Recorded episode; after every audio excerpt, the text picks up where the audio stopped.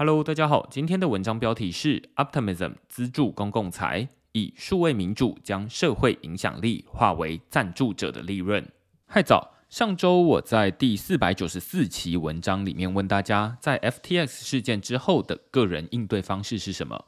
投票结果在今天出炉，总共有七十一位会员参与投票，其中有将近六成的人在 FTX 事件之后选择把资产转移到个人钱包。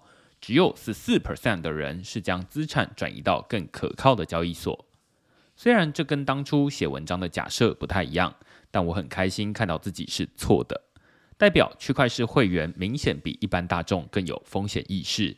近期区块链上的矿工手续费已经大幅下降，搬动资产的成本也比之前便宜许多。如果还在观望的人，不妨趁这段时间重新检视配置与风险。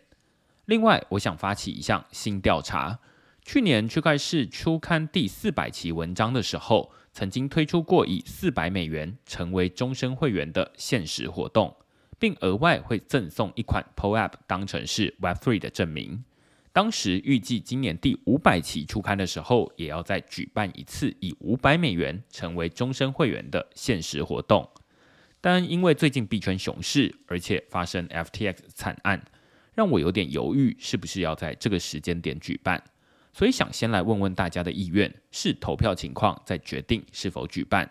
只有两个选项哦，一个是我会参与，另外一个是不会，或者我已经是终身会员了。那就麻烦大家投票喽。进入正题，最近有室友在 Discord 的明恩给你问频道提问，他说不同区块链跟 Layer Two 之间是不是存在竞争关系？我在那里回了一大段文字，在这边就不重复。但这让我想到另一个相当常见的提问，也就是有这么多以太坊的 Layer Two 陆续问世，使用者究竟该如何选择？如果你问我，我会优先选择 Optimism。不仅手续费便宜，生态系丰富，更重要的是 Optimism 正在尝试建立一套新机制，将未来赚得的收入以数位民主流程重新投入公共财发展。这是 Optimism 与其他以太坊 Layer Two 的最大不同。这篇文章我会分别说明 Optimism 有哪些收入来源，他们如何以数位民主机制分配未来收入，并借此达成将影响力化为利润的终极目标。什么是 Optimism？我用下面这张图简单说明。如果用收纳棉被来比喻，Optimism 就像是一台真空压缩机。原本人们都是直接把棉被塞到以太坊，虽然方便直觉，却也相当占空间。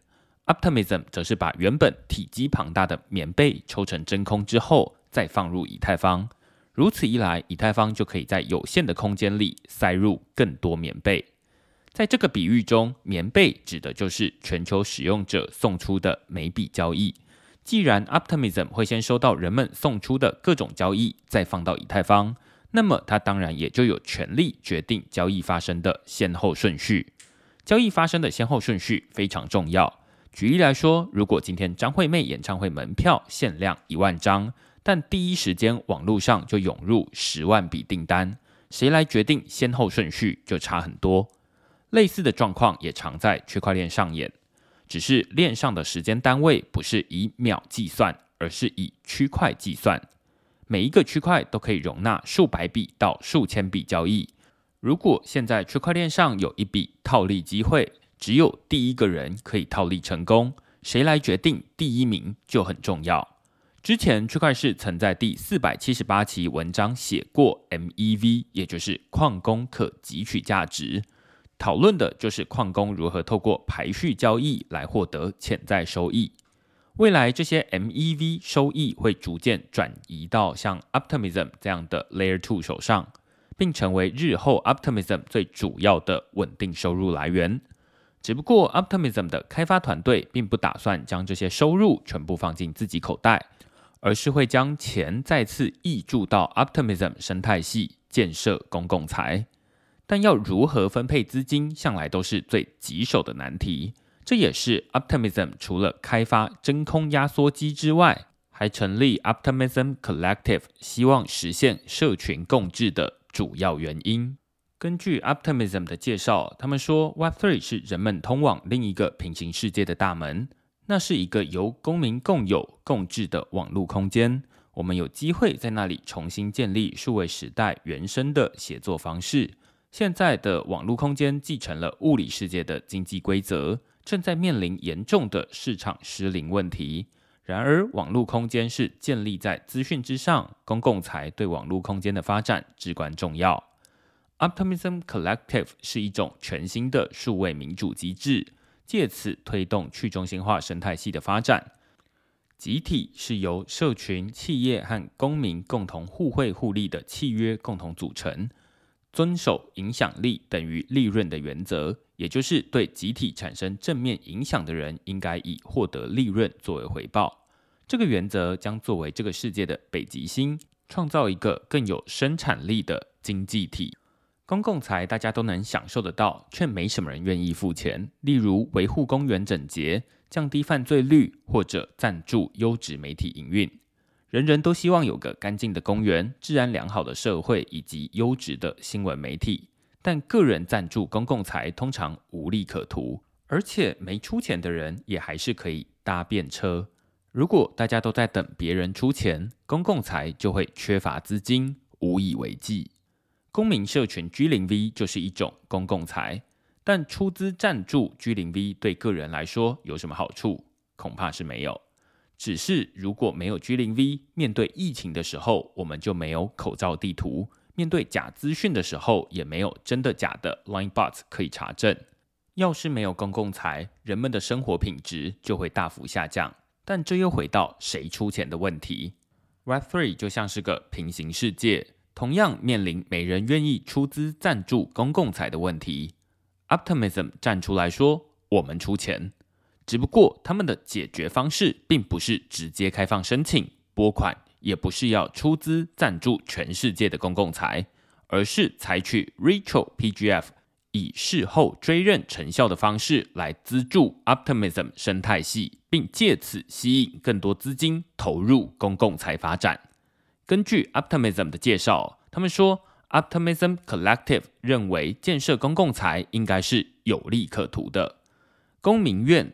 也就是 Citizen House 会透过 Retro PGF 的模式为公共财提供资金，事后追认公共财的影响力比事前预测更容易。每一轮的 Retro PGF 都会独立进行，最终的结果会是一组分数，并用这组分数来决定每个专案可以获得多少资金益助。区块市曾介绍过 Retro PGF 的概念。简单来说，就是将原本无利可图的公共财变成一门可以投资获利的生意。Retro PGF 的运作方式是先开放提案，再由一群委员来衡量影响力，最终拨款给具有影响力的专案。下方就是二零二三年一月即将开启的第二轮 Retro PGF 流程图，分为提案、注册和投票三个阶段。这次 Optimism 提拨一千万颗 OP 代币当成资金，由九十位委员共同投票，按照得票比例决定哪些专案能获得多少钱。乍看之下，运作方式有点像是政府补助案，毕竟政府长期扮演资助公共财的角色，例如拨款赞助译文活动。只不过 Optimism 委员们要看的不是精美的成果报告。而是衡量真实的影响力。当下对 Optimism 产生越大影响的公共财，就能获得越多委员的青睐，进而拿到越多赞助资金。以区块市自身为例哦，如果我幸运从 Optimism 拿到一笔 OP 代币，就能以空投方式平均发还给区块市的每位订阅会员。如果这笔 OP 代币的金额比当初大家支付的订阅费还多，那就算是大家投资获利，未来可能就会吸引更多人抢着订阅区块市，甚至变成是一种另类的投资选择。这就解决了原本没人愿意资助公共财的问题。即便区块市最终没能获得 OP 代币的分配，大家同样能从区块市获得文章跟 Podcast 的内容，也不算亏，而是赞助了公共财的发展。这就是 Optimism 想要以 Retro PGF 实现的影响力等于利润的理念。进而将更多资金引入公共财投资。但看到这里，相信大家会马上想到各种问题。最关键的问题是谁是委员？毕竟掌握了委员会，就掌握了 Rachel PGF 的资金分配，也就有自肥的嫌疑。Optimism 为了设计这套数位民主机制，可说是煞费苦心。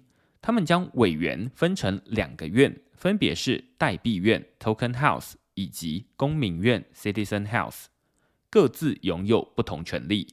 代币院的委员就是所有 OP 代币的持有者，管理的是技术升级、通货膨胀率以及财政拨款等工作。在代币院里，钱多就是票多，和大家熟悉的代币治理模式非常相似。但决定谁能拿到 Rachel PGF 拨款是公民院的权责范围。代币院认的是币，一币一票；公民院认的是人，一人一票。但问题就来了，Optimism 又不像是政府会发身份证，如何在网络上确认不同钱包地址背后不是同一个人？很难，但他们尽力了。Optimism 设计了一套取得投票权的机制，他们选出币圈里的十四位社会贤达担任种子公民，代币院也可以投票选出十位代表，获得公民院的身份资格。目前已经开出六种管道，让人们取得公民院的投票权，但仍然无法保证不会出现一人分饰多角的问题。此外，即便每位公民院的代表在物理世界中都是独立个体，语言隔阂、文化差异与个人喜好都会影响哪些公共财可以获得 Optimism 的赞助。即便我已经决定，二零二三年一月会以区块市的名义报名参与 Rachel PGF，但很可能因为熟悉中文的委员人数比较少，最终的选票结果难免会偏好英文内容，无法拿到足够票数，区块市就难以从 Rachel PGF 拿到 OP 代币来回馈给会员们。换句话说，要实现影响力等于利润的前提是委员的组成要足够多元才行。Optimism 透过 Rachel PGF 将原本无利可图的公共财化为有利可图的投资，借此吸引更多资金支持公共财运作。只是要如何公平的分配有限资源，是 Optimism 还在摸索的下一个难题。